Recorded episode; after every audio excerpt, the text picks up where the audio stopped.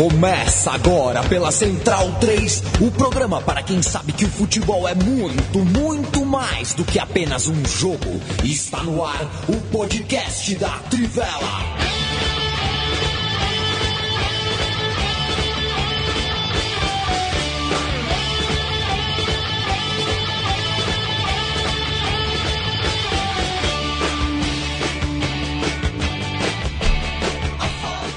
Podcast Trivela no ar, podcast Trivela ao vivo e agora diário, toda de segunda a sexta às 8 da noite. A gente vai entrar ao vivo durante Copa América e Eurocopa. E em dia de Jogo do Brasil, a gente entra depois do Jogo do Brasil para poder cornetar com mais propriedade. Tudo bem, Leandro Amin? Tudo bem, Paulo Júnior. É um prazer estar falando com vocês. É um prazer saber que a Trivela estará aqui diariamente. Deixa eu fazer o meu primeiro serviço. Os Estados Unidos da América, Paulo Júnior, são uma república constitucional federal composta por 50 estados e um distrito federal. A sua população se aproxima aos 308 milhões de habitantes. Este é o cenário da Copa América do Centenário. Leandro Amin, Oi. os estádios estão em processo de padronização, concorda? Estão, estão. A medida dos campos já foi padronizada, Já. concorda? Isso me faz pensar que a próxima coisa a ser 100% padronizada é o gramado. Acho que já está num caminho disso, É. né?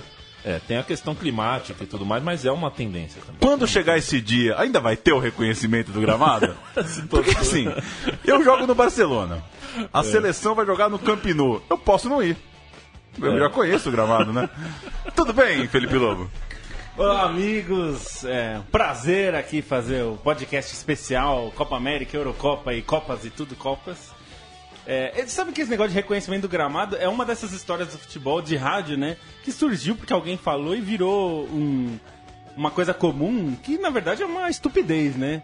É, reconhecimento do gramado, eu lembro que. Não lembro. Não sei se foi o Biratã que me falou isso uma vez. Ninguém falou, seria. É tão estúpido que é como falar, oi, gramado, tudo bem? Pois Eu é. Reconheci. É- Ou então aquele cara que fica na polícia pra reconhecer o, o assaltante, ou enfim. E aí fala, vai ali no, no gramado e fala pro delegado da partida. Esse é o gramado mesmo, é, tá certo. E o termo é tão ruim que no vôlei você também treina um dia antes lá no ginásio e não tem piso diferente.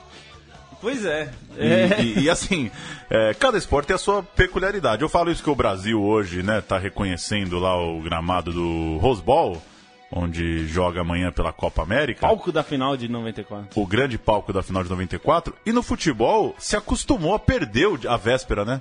Os Pois times é. não treinam na véspera em detrimento do tal é, reconhecimento do gramado. E vai lá, faz um bobinho, enquanto podia estar ajustando alguma coisa, né? Ainda mais um time com, com tantas mudanças, tantos cortes. Hoje eu fiquei pensando nisso, né? Pô, seleção já fica tão pouco tempo junta, né? Pra que essa, essa bobeira de fazer um bobinho lá no campo? Vai treinar, né? É, pois Vai é. treinar. Mas você sabe que você falou de reconhecimento de, de gramado e padronizações de gramados? Existe uma padronização, né? Existem tipos para jogos internacionais, né? Seleções e competições internacionais, é, principalmente as da FIFA, né? Ou que são reconhecidas pela FIFA como a Copa América. Existe uma alguns tipos de gramado. Existem as gramas que são aprovadas, né? Então, é, por exemplo, A bermuda. o Atlético Paranaense trocou o gramado para é, um Patético. pra um gramado artificial, que na verdade não é artificial, né? Ele é misturado grama normal e artificial. Eu não conformo. o gramado do Corinthians, por exemplo, tem uma parte pequena que é artificial também, é misturado. É, Isso é muito comum nos estádios, principalmente os da Europa, né, onde na parte mais norte, que tem muito frio, então a manutenção do gramado sem lama é muito difícil. Então eles usam mais essa, esse- essa tecnologia. E existem padronizações, existem cinco tipos lá. A última vez que eu vi, eu não sei se em 2016 mudou, mas quando a gente fez para a Copa do Mundo, existiam cinco tipos de gramados que são aprovados. é, e aí, para você receber o selo, por exemplo, na a Europa faz do, é, classificação por estrelas dos estádios, né? Então a final só pode ir para estádio cinco estrelas. Que já, Sensacional. já é uma metáfora bem forte de elitização, né? Pois é. E, e aí, para você receber a nota máxima, você tem que ter o gramado dentro do padrão é, estabelecido. Não vou dizer padrão FIFA, porque não é bem um padrão FIFA, porque é da- são todas as, confe- as confederações têm, né? E são coisas que a gente está com a TV ligada que acabou de me fazer, aparecer uma imagem que me, me lembra dos Estados Unidos. É, cultura da cheerleader, né? É, graças a Deus isso não entrou tão fundo no futebol, só Aliás, em alguns. não entrou quase nada. Quase né? nada, ainda bem. Não é muito maluco as cheerleaders é, dançando do lado de um, de um mascote? Que o mascote é uma figura infantil. E a cheerleader é uma figura que, né, que- Sensual, né? Tá quase pra- é nua, pra né? ser, né? Mas que, Pelo menos. que raio de, de, de, de, de- união é essa, né? Entre cheerleaders e mascotes. É, as pessoas não, não entendem. Eu, eu acho uma coisa meio. é, não me veio o nome, mas é uma coisa esquizofrênica um pouco. Eu- Pode ser. Eu acho que assim, a padronização de não cheerleaders no futebol acho que poderia ser uma, uma boa padronização também. Aconteça o que acontecer, o Brasil estreia nesse sábado na Copa América, Jogo jogo, da às balada, hein? 11 horas da noite, Brasil e Equador. Haiti e Peru abrem o grupo um pouco mais cedo, às 8h30. Lobo, muitos cortes é, para a gente pegar o que aconteceu nos últimos dias, é, já projetando o time que estreia. Luiz Gustavo pediu licença da seleção, Casimiro é, até resolve um problema pro Dunga. Se o Dunga tinha uma dúvida, a dú- a dúvida acabou, porque o Wallace chega bem no fim da fila, com certeza. É, não tem Neymar, não tem Ricardo Oliveira, é, Miranda não joga a estreia. É, mas tem, tem boa parte dos jogadores que estão simbolizando uma possível renovação. Um Felipe Coutinho, um Renato Augusto, é, enfim. Que que é, se, se o Brasil jogou Copa das Confederações e Copa do Mundo com toda essa expectativa de jogar em casa, é, no Chile a gente ainda tinha um momento muito próximo da Copa do Mundo, o Dunga voltando. Agora, nesse meio de ciclo, que que, que que mais chama a atenção dessa seleção? O que que dá para acontecer nesse campeonato que é meio fora de hora, que atrapalha o brasileiro? A gente já falou de tudo isso nas últimas semanas, mas para pensar um pouco no jogo, o que que tem de legal para acontecer com essa seleção? É, eu acho que o que mais foi interessante no jogo, no primeiro jogo do Brasil aí, o amistoso preparatório, que é o do Panamá, e era o que eu tinha mais expectativa mesmo, que foi a mais correspondida, foi o Felipe Coutinho. É, gente falou já tantas vezes do Felipe Coutinho jogando bem no Liverpool essa temporada toda, até na temporada passada, é, já tinha, já vinha sendo um destaque. E o Brasil não, não, não engrenava ali nessa, é, é, no jeito de jogar. E o Coutinho jogava muito pouco e muitas vezes nem era convocado. Então ele é, eu acho que é a expectativa que eu mais tenho nessa Copa América de ver jogar com continuidade, que aparentemente o Dunga é, vai colocá-lo como titular. É, e eu tenho uma boa expectativa porque o William, que é o provável outro titular, né, pelo time que tem treinado, é, ele é um jogador muito regular, né? Ele não é um craque, não é, não vai estar entre os melhores do mundo, dificilmente vai concorrer um dia a bola de ouro, mas é um jogador muito bom, é, é bem útil para os times que ele jogou. Ele é, ele foi o principal jogador do Chelsea na temporada, então eu tenho uma expectativa boa de ver esses dois em campo. É, já que o Neymar, que é o nosso melhor jogador, não tá. E, e que não tem um atacante lá de muito calibre, né? Porque assim, o Jonas eu acho um ótimo jogador. é, mas assim, é, ele chegou meio. Foi a raspa do tacho, né? E é um 9, né? Ele não, ele É. não tira um gol da cartola. Ele é, É. um 9, ele é um concluidor. É, então, ele, ele foi, tá muito bem, ele mostrou, é, já nesse jogo do contra o Panamá, que ah, o pessoal fala que não é muito parâmetro, e de fato não é, mas nenhum amistoso é, na verdade, né? Mesmo. Então, assim, a minha expectativa maior é Felipe Coutinho. É, eu acho interessante o Casemiro no time titular, por, pela temporada que ele fez. Até a gente brincou no último podcast que o Bale deu uma entrevista dizendo que ele é, eles ficaram mais tranquilos no ataque, né? Naquele, nesse esquema de jogo do Real Madrid, quando entrou o Casemiro, porque o Casemiro é um jogador que preenche os espaços, é, que eu achei uma expressão interessante que ele usou, e que desarma tudo que se mexe, até o árbitro. É, que eu também achei uma expressão interessante. É, e assim, a gente sempre cobra muito da, é, que o jogador no meio campo, é, principalmente o que a gente chama de volante, tudo, jogue mais pelo time, né? Não só seja o desarmador, o cara que vai né, destruir. É, o Luiz Gustavo, eu, eu acho o corte dele, quer dizer, o pedido de dispensa dele estranho. É, não sei qual é o problema pessoal dele, ele pode ter um problema muito sério e a gente não sabe, é, não, não fiquei sabendo. Mas ele, é, até pelo, é, pela diferença entre o Luiz Gustavo da seleção e o, Lu- o Luiz Gustavo do Wolfsburg, né? É, eu imagino que exista um desconforto dele mesmo com isso. E aí tem duas coisas. Eu, eu tô guardado aqui pra falar do, do Coutinho, não me deixa esquecer de falar dessa coisa Claro. do corte do Luiz Gustavo. O Coutinho me parece, assim, a seleção hoje, sem o Neymar, se você tem que dar moral pra alguém, alguém que o, que o Dunga tem que chamar no quarto e falar, mostrar a prancheta, falar como é que você mais gosta de jogar. Que eu quero que você esteja bem à vontade, eu quero que você seja o cara desse time. Eu acho que não é o William, é o Coutinho que tem que dar essa resposta, tem que falar nesse tom com o treinador e o time, porque o Coutinho joga teoricamente em todas as posições ali na frente, só não de centroavante, de costa pro gol, mas é, de frente pro gol joga em todas as posições, inclusive dentro, perto da área ali. Então ele tem que ter essa moral. E sobre o Luiz Gustavo, e tantos cortes, essa coisa do Kaká que foi embora sem nem chegar, eu sabe essa coisa de do, do Felipão, aquela japonesa lá, o outro do, do Paraná te abraça, essa essa essa relação entre os jornalistas e a CBF que- e a CBF não deixa quase nenhum jornalista É dificílimo o trabalho É, de quem cobra a é, seleção, é né? muito a difícil. aproximação é tão difícil, é tão blindada. É, hoje a gente não tem um jornalista que a gente confia para falar sobre a seleção brasileira. Né? Você não tem um jornalista que, que tenha a informação do que acontece. E pode estar. assim. po- Pode. po- é, o corte do Gustavo pode ser por um motivo bastante relevante, que suscitaria uma discussão.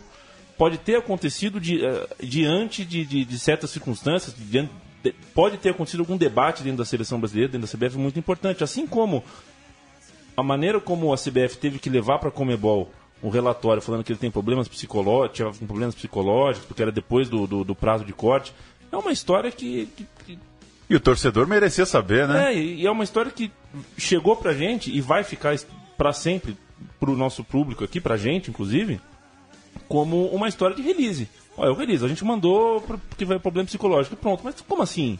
A gente tem acesso? É, o o Luiz Gustavo que redigiu, o Luiz Gustavo tá de acordo. Sabe, eh, hoje a seleção brasileira tá carente de um de uma fonte de informação. E- e tenho certeza que alguém dentro da CBF acha que isso é uma boa notícia, mas na verdade é uma péssima notícia. E nenhum apego. Fala-se tanto em proximidade da torcida, né? Mas não tem nenhum apego, né? É, desse jeito você não vai fazer nenhum torcedor brasileiro ter carinho pelo Luiz Gustavo ou pelo por quem vem no lugar, porque é isso.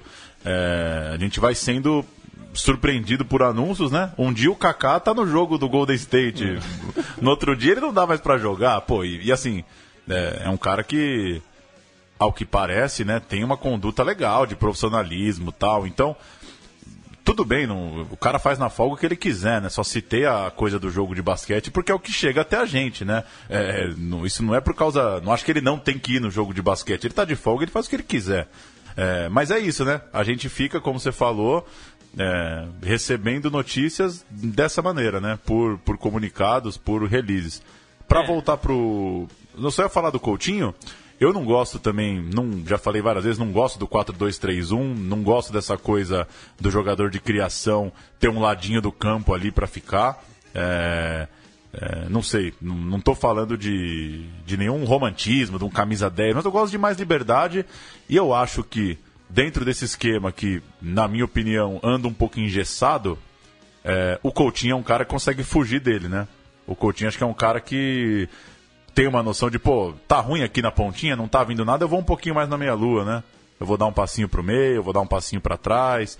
É, acho que ele tem esse gás pra não virar um, um ponta que fica esperando bola, porque no Liverpool ele não é isso. No Liverpool Não ele, ele se mexe de acordo com o jogo, né? É, é, até pra chegar nisso e falar esse negócio do Luiz Gustavo, é, só pra chegar as duas coisas. É, eu, eu, eu acho que tem alguns bons repórteres, ótimos repórteres que cobrem a seleção. Mas o problema, como bem o Yamin pontuou, é que existe uma blindagem, principalmente com o Dunga, né? A gente lembra bem como foi 2010. É, e existe uma, uma blindagem para que não vaze nenhuma informação. Até um colega nosso, uma vez, é, ex-Trivela, hoje no UOL, que é o Dassler Marques, é, algumas vezes ele foi cobrir a seleção. E uma das coisas que ele é, contou pra gente sobre cobertura, e isso dá pra perceber, a gente que assiste é, as coletivas de imprensa, por exemplo, é, ele falou que alguns veículos jamais recebem o microfone para perguntas. É, não é por acaso. Então, por exemplo, o Paraná Te Abraça recebe sempre o, o, o, o microfone, porque são caras que a CBF sabe que não vão vir com um porrete na mão. E assim, eu não acho que tem. É, não é que tem que ser. É, perseguir o treinador ou os dirigentes, é porque tem que fazer jornalismo.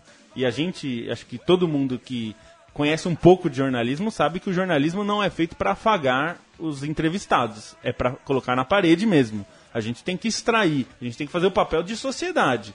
O papel de sociedade é fazer as perguntas difíceis. As perguntas fáceis, é, o assessor de imprensa está lá para publicar no site da CBF. E, né? e, assim, a gente está nos Estados Unidos para a Copa América e lá é bem comum essa coisa de. É, pô, tal jornalista é o especialista em informação dos Clippers. Sim. Aí o cara solta que o Chris Paul tá contundido antes do dono do, do, dos Clippers saber. É. O, o, cara tem ali, o cara ele criou uma coisa ao redor dele. Aqui a gente tem é, é, setoristas, por exemplo, o Eduardo Afonso no São Paulo, ele está quase 20 anos dentro do, do, clube, é um cara que às vezes dá informação antes de todo mundo. O Plihal na ESPN é a mesma coisa, para falar só do São Paulo, por exemplo. A seleção brasileira não tem essa figura hoje nem de perto. E assim, nem Tino Marcos, nem Rede Globo, esses caras, é, eu pelo menos não confio que eles é, apuram, investigam, que eles estão ali realmente é, é, pulsando jornalisticamente ao lado da seleção. É, um, um dos repórteres que eu acho, para pegar o grupo, grupo Globo, que eu acho que traz muita informação disso, inclusive é um dos melhores blogs, pra gente falar de blog de bastidor, que não é fofoca, é o Martim Fernandes do Globoesporte.com, que é um excelente repórter. E muitas das coisas de seleção que vazam, e a CBF tenho certeza que não gostaria que vazasse, vaza muito por causa de caras como o Martin. Se eu não me engano, ele que assinou uma matéria muito boa sobre o Sub-20, três anos atrás, quatro anos atrás, time do Dória e tudo mais. É, então, ele, então é, é, eu acho que esse caso do Luiz Gustavo, é, eu falei disso porque ele, ele postou no Twitter. Eu, eu, não gosto muito desse negócio de, ah, mas o cara postou e não sei o que, que eu acho que não é muito nosso papel. Mas assim, ele no dia que ele pede dispensa, ele posta uma, uma, uma imagem com uma mensagem que é do Albert Einstein dizendo: O mundo é um lugar perigoso de se viver. Não por causa daqueles que fazem o mal, mas sim por causa daqueles que observam e deixam o mal acontecer. Por que, que eu acho isso relevante? Porque existe uma informação não confirmada e por isso não divulgada, mas de gente que cobre seleção e que não publicou ainda, justamente por isso, porque você tem que ter a checagem mil vezes para né? Mas existem informações que é, nem todo mundo na CBF é, está satisfeita com Dunga e, aliás, a situação dele está complicada. Inclusive, se cogitou a demissão dele antes da, da Copa América. E que os, um dos motivos é que os jogadores é, não, não estão muito satisfeitos, digamos, com o, o andamento das coisas. Por que, que eu falo isso? O Luiz Gustavo, no Wolfsburg, é um jogador que do jeito que a gente diz que jogador de meio campo tem que ser. É, ele não é um craque, nunca foi, nem será. Mas ele chega ao ataque contra o Real Madrid no, no jogo da Champions League, ele era um dos caras perigosos, chegava chutando de fora da área, se apresentava e muita gente falou: pô, por que, que ele não joga assim na seleção? E eu acho que tem a ver com isso que o, o, o Paulo falou, e por isso que eu queria chegar no Coutinho. Que é, esse, o Coutinho do Liverpool, o inconformado, o que não fica no 4-2-3-1 dentro de um quadradinho de videogame, é, existe porque o técnico é, cobra nos treinamentos e, e, e dá liberdade para um jogador criativo como ele para que faça isso. A gente viu isso claramente, para mim é um dos exemplos mais claros no futebol brasileiro, do Gabriel Jesus. Ele ficou um tempão dentro de um quadradinho que parecia uma jaula. E no momento que você jogou um pouquinho de liberdade para um jogador que é acima da média, é, ele mudou muito, ele passou a fazer mais gols, ele é mais perigoso. É, então é muito claro, o Coutinho tem talento para fazer isso. Agora, se você colocar até o Neymar enjaulado na ponta esquerda e falar para ele só fazer a recomposição, ficar dentro da linha e não sei o que, não vai adiantar. Então, a minha é, é, dúvida em relação ao Coutinho, Coutinho render na seleção é o Dunga. É saber se o Dunga vai saber explorar isso. Pra gente fechar o grupo do Brasil, Haiti e Peru, Brasil e Equador. Um rápido comentário aí se, se vocês acham que a, a vaga vem tranquila, se ou são da turma de que Peru engrossou para o Brasil ano passado, né? Brasil ganhou na Copa América 1 a 0 um gol no final, né? É, e o Equador já, já tem um tempo que faz jogo duro praticamente qualquer seleção também. É, é, foi até 2x1, né? Foi um gol do Foi 2 a 1? Neymar e um gol no final do Douglas. Do Douglas. Costa. Ah, tá, isso tem razão, 2 a 1 É, e, mas foi sofrido, né? Foi nos 40 e tantos do É. segundo tempo, já nos acréscimos.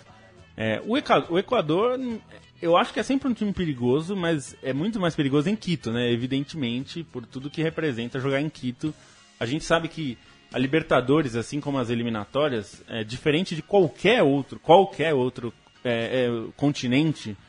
O mando de campo na América do Sul é muito mais eficiente do que qualquer lugar. Você pode jogar com a Itália em Roma, mas não é a mesma coisa que jogar dentro dos. do- a gente até tava brincando nessa semana, eu o Bonsante e mais algumas pessoas lá da redação. Você consegue imaginar a situação que o Brasil viveu na Copa, é, com todos os problemas que, que a seleção argentina já viveu também, mas uma Copa do Mundo na Argentina que com menos de 30 minutos você já tomou 3 a 0 e é semifinal. E qual vai ser a reação dos jogadores, do público e de tudo isso? Sim, é, é, a gente critica muito o comportamento no Brasil e nas Copas do Mundo e tal, porque o público de Copa não é o público tradicional de, arquibancada estádio, mesmo, né? de arquibancada, o cara que tá sempre lá. E é um pouco eu fiquei, a gente ficou pensando, ficou fazendo esse exercício. Será que com 3 a 0 no placar, o adversário dominando totalmente o jogo, é, existiria aquela passividade? E eu, não- e eu não acho nem só que é é mais do que só o jogador, eu digo o ambiente mesmo, tudo. O, o torcedor que começou a chorar, o, joga, o jogador. Não É, dá pra porque- imaginar alguém chorando. Né, é, não, mas eu imagino assim, porque é, a Em gente, outros a- lugares A gente aí. fica brincando um pouco, tem um pouco, eu acho que até às vezes a gente brinca, as pessoas levam até um pouco a sério a coisa de cenas lamentáveis e tal, mas existe um momento do jogo que é importante, é, o time tá perdido em campo e você tem uma chegada dura e não é pra quebrar o outro, dar no meio, dar uma porrada, mas existe futebol, é jogo de contato, você pode fazer uma falta, assim como você faz a falta puxando a camisa, enfim, faz parte do, do jogo. E, e eu fiquei pensando nisso, 3 a 0 pra Alemanha em Buenos Aires, Monumental de Nunes dotado, semifinal de Copa. Eu não consigo imaginar o time tomando 3, 4, 5 e todo mundo com aquela cara de tacho de ué, o que tá acontecendo aqui? E, e eu acho que isso tem muito a ver com a América do Sul. É o estilo de jogo. Então, o Equador é um, é um, é um adversário pro Brasil que é muito mais difícil jogar em Quito do que lá, evidentemente. É, mas é um time que tem lá suas qualidades e tal. Ainda mais para um Brasil como o do Dunga, que é muito instável, a gente não sabe prever como vai jogar, a gente não sabe se vai vir nesse 4-2-3-1 é, com esquema tático de videogame, ou se vai ser um time mais fluido, que tenha mais troca de bolas, tal, como até acho que teve alguns momentos no jogo contra o Panamá que teve até alguma coisa ali. É, então é difícil de saber. Eu duvido que o Brasil goleie, por exemplo, mas eu também acho difícil que perca. Então eu imagino que ali deve ser um jogo para um gol de diferença, não mais que isso. Acho que a análise desse grupo passa pela, pelo entendimento ou não. O meu entendimento é que sim, trata-se de um triangular. Sim. Né? O Haiti é um time que vai ficar com zero pontos. É, não, ser- sem dúvida. O Haiti né? não tem É. condição de, Assim, é. O Haiti é aquele time que faz o artilheiro do campeonato, sabe? 6 a 0 pro Peru, 4 gols do Guerreiro, assim. É, é o típico time que, que garante a artilharia de alguém. E nessa situação, acho que. é, aí é. Não é nem análise de futebol, é uma percepção de quase praticamente quase estatística. O Peru foi semifinalista das últimas duas Copas Américas. Sim. Não acho que vai sair um outro coelho da cartola a essa altura do campeonato. Se bem que vai né, a tabela sorrir para ele. O Peru vai fazer três pontos antes de Brasil e Equador jogarem. E Brasil e Equador, o Equador hoje é um time realmente respeitável, né? Pelo que está fazendo nas eliminatórias. É, mas, dando a lógica, o Brasil sendo favorito, o Peru vai enfrentar o Equador com três pontinhos a mais. E aí o jogo muda de figura, né? É um pouquinho mais de pressão pro Equador. E é isso que pode mudar o grupo. Numa situação lógica, acho que é Brasil e Equador realmente estão à frente do Peru. O grupo C tem rodada no domingo, às 7 da noite, Jamaica e Venezuela. Às 9, México e Uruguai. O México que geralmente engrossa para as seleções sul-americanas nos encontros, né? Tem, tem algumas vitórias importantes contra o Brasil, por exemplo, né? Estreia contra o Uruguai. É, e aí, o que, que, que, que vocês esperam do Uruguai e da participação do México? Para a gente falar dos, dos representantes da CONCACAF com mais bola, né? Diferente do Haiti. É, o México é, sem dúvida, é o, é o time que mais, da- dos times da CONCACAF, é o time que mais tem chance de longe até ser campeão. é, porque é um time que vem evoluindo. A gente. é, o México ainda tem problemas, é o time do Osório, né? Então a gente pode ter o, o confronto mais pra frente, né? Do professor Osório contra o Dunga, né? Já pensou? E seria curioso, né? E o, o México é um time perigoso, eu acho que tem o, o, o Chicharito, que fez 28 anos hoje. Uau! É, ele melhorou muito jogando num time que eu acho que tem mais o porte dele.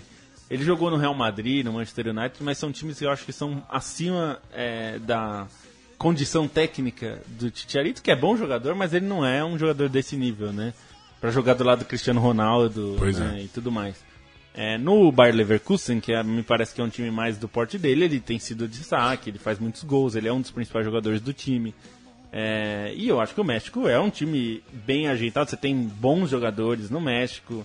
É, me, me parece que é o time mais preparado aí para brigar com os sul-americanos, porque os Estados Unidos, que é um time sempre muito difícil de jogar, né? Porque é um time muito aplicado, é, tem algum Fez bons jogos na Copa, é, né? Em não, alguns tem, momentos tem alguns bons. jogadores bons, né? Não é um time muito talentoso, mas tem alguns jogadores bons.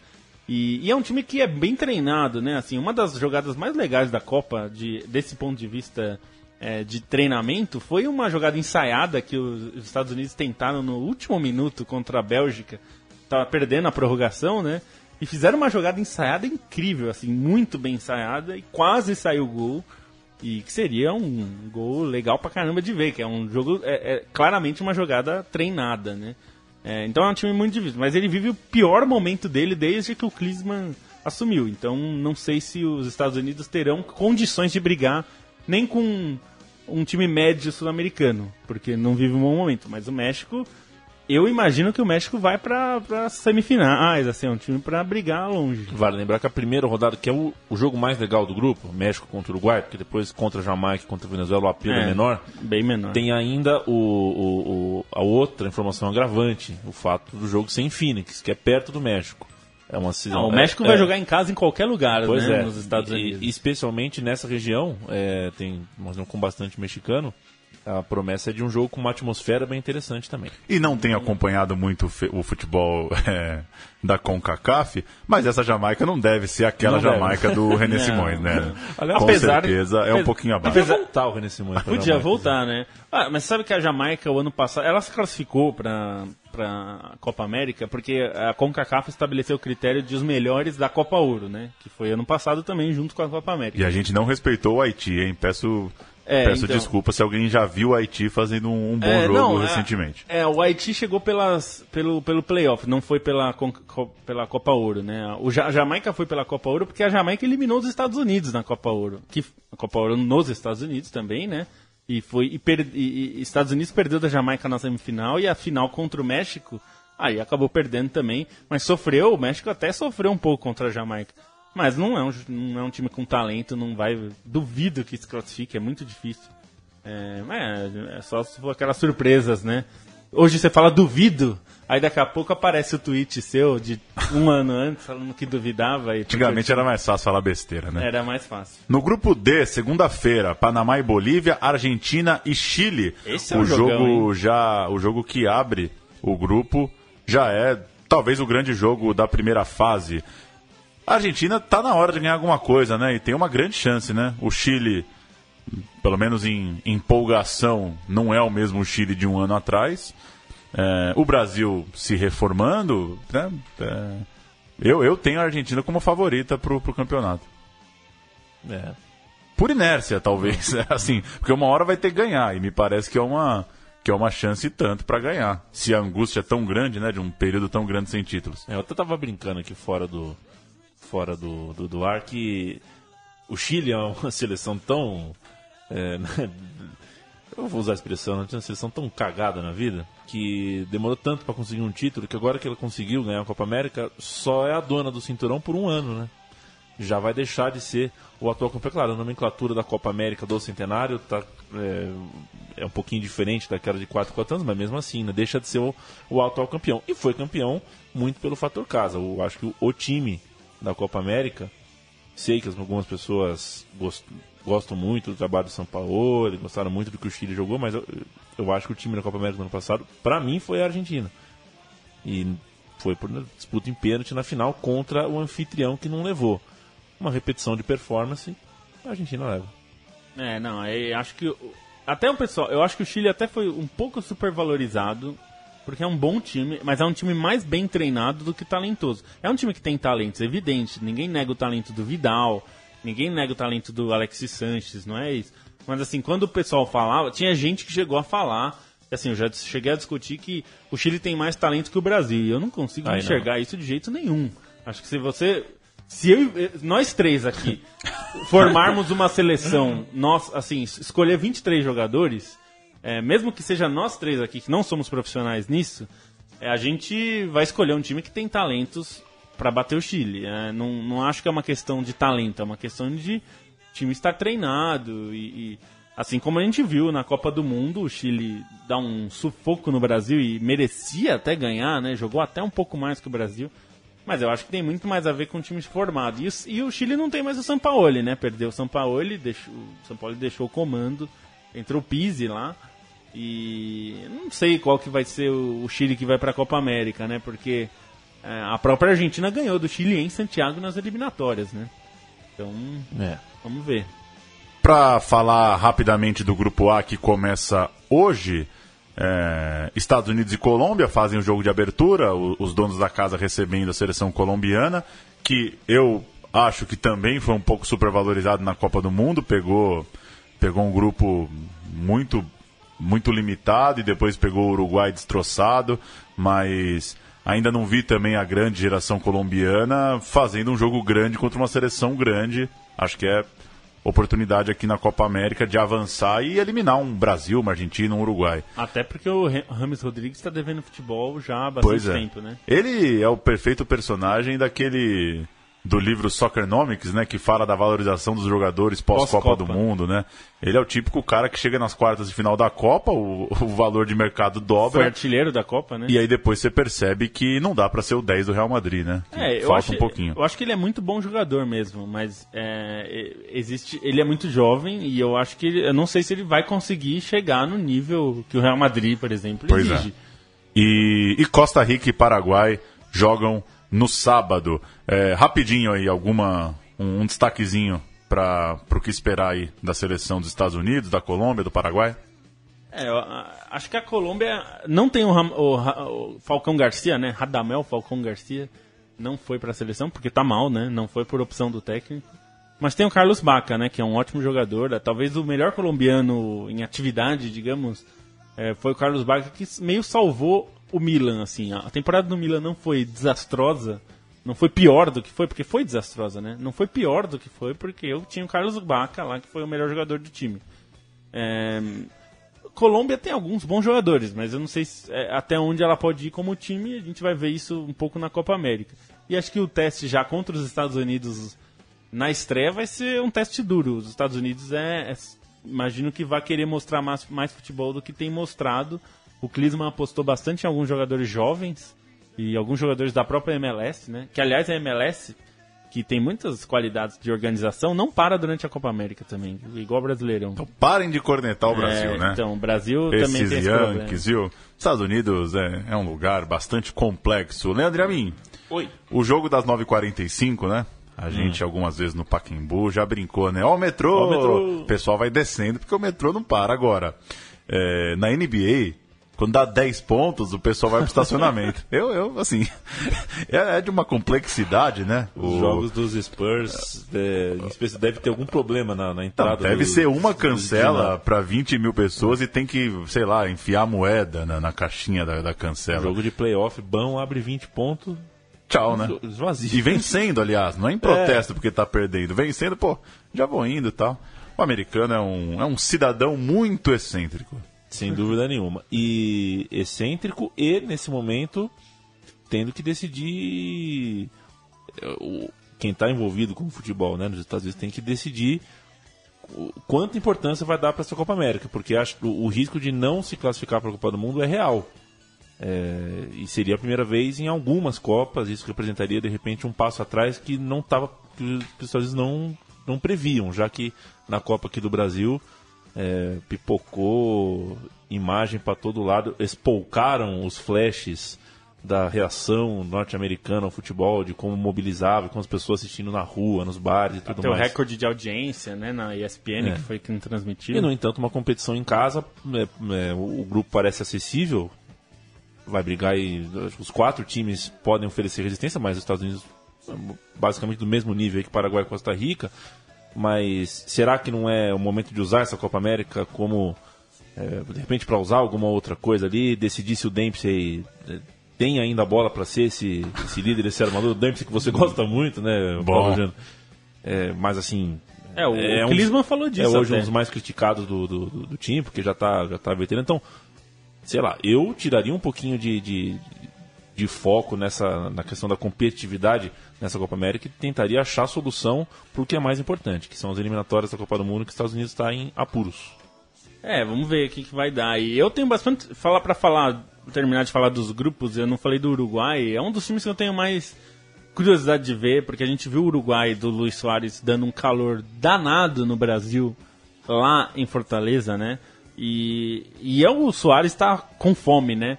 Então, Pra variar, né? é, o Soares é um jogador que é sempre legal de ver, porque ele. A gente até falou de eh, a lesão que ele teve na final da Copa, eh, da Copa do Rei, quase o deixou de fora, né? Ele provavelmente vai ficar fora desse primeiro jogo, mas ele tem muita vontade de vencer aí pela seleção uruguaia. E a gente tem que lembrar, o Uruguai é o maior campeão da Copa América, né? Você sabia, Lobo, que o Uruguai nunca perdeu uma competição no Uruguai? É verdade? É inacreditável. É, Inacreditável. você lembra de do Mundialito? Mundialito. Mundialito é uma das competições mais legais, né? Quem não assistiu, procure aí no YouTube, se você não lembra, não sabe.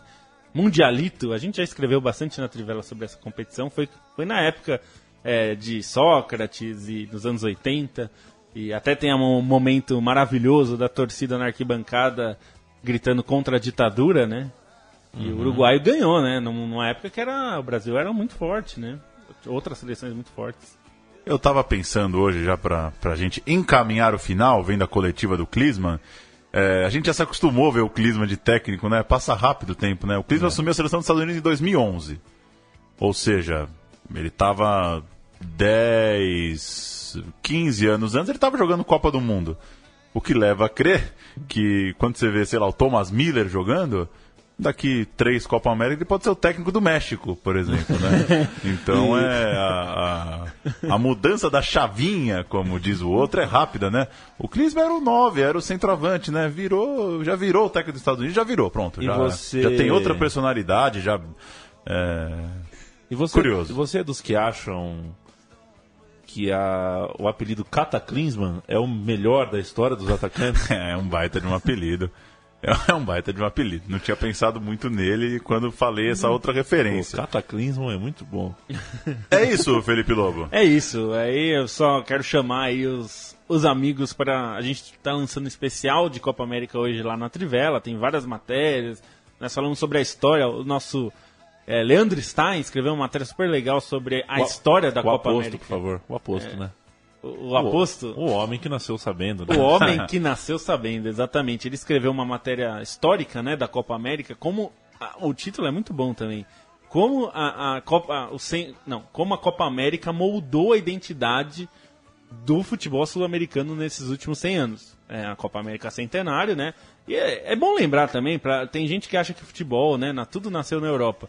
Campeonato de seleções mais antigo do mundo é a Copa América. É de 1916. Tá a gente está falando do centenário, porque começou em 1916, o Campeonato Sul-Americano de Seleções, né? A Copa, a Eurocopa começou só em 60. Então, assim, quando, quando a, a Copa América já tinha barba na cara, ah, que foi quando a Eurocopa começou. Então, a Eurocopa demorou muito para entender. Quando, por isso que a gente fala muito da tradição sul-americana, tem a ver com isso. O futebol sul-americano praticamente moldou o futebol de seleções no mundo, né? E um dia eu falo a minha ideia sobre Leandro Stein. A gente fica mais algumas edições com um homem que nasceu sabendo. Valeu, Leandro Amin. Valeu, Paulo Júnior. É, vida longa o podcast. Vamos reforçar. Estaremos diariamente até que terminem as duas competições de seleções: Copa América e Eurocopa. Diariamente às 8 horas e no dia seguinte de manhã o podcast para você. No ouvir. pique. Não no pique, né? Logo, logo na no noite, pique, né? vamos no pique. Então, é, 8h46, 8h55. Já tá o, o programa de, eh, do dia para você ouvir na madrugada, na manhã, até que chegue o outro programa para a gente atualizar as informações de Copa América. Bom fim de semana, Lobo. Bom fim de semana, Paulo. E até segunda-feira. Que loucura, hein? O podcast Trivela fica então por aqui, reforçando, a gente tem um novo encontro segunda-feira às 8 da noite e vai assim todo dia direto até o final da Eurocopa. Boa Copa América, boa Eurocopa. Vamos ver se a gente consegue curtir juntos os campeonatos de seleções. Até segunda-feira, tchau.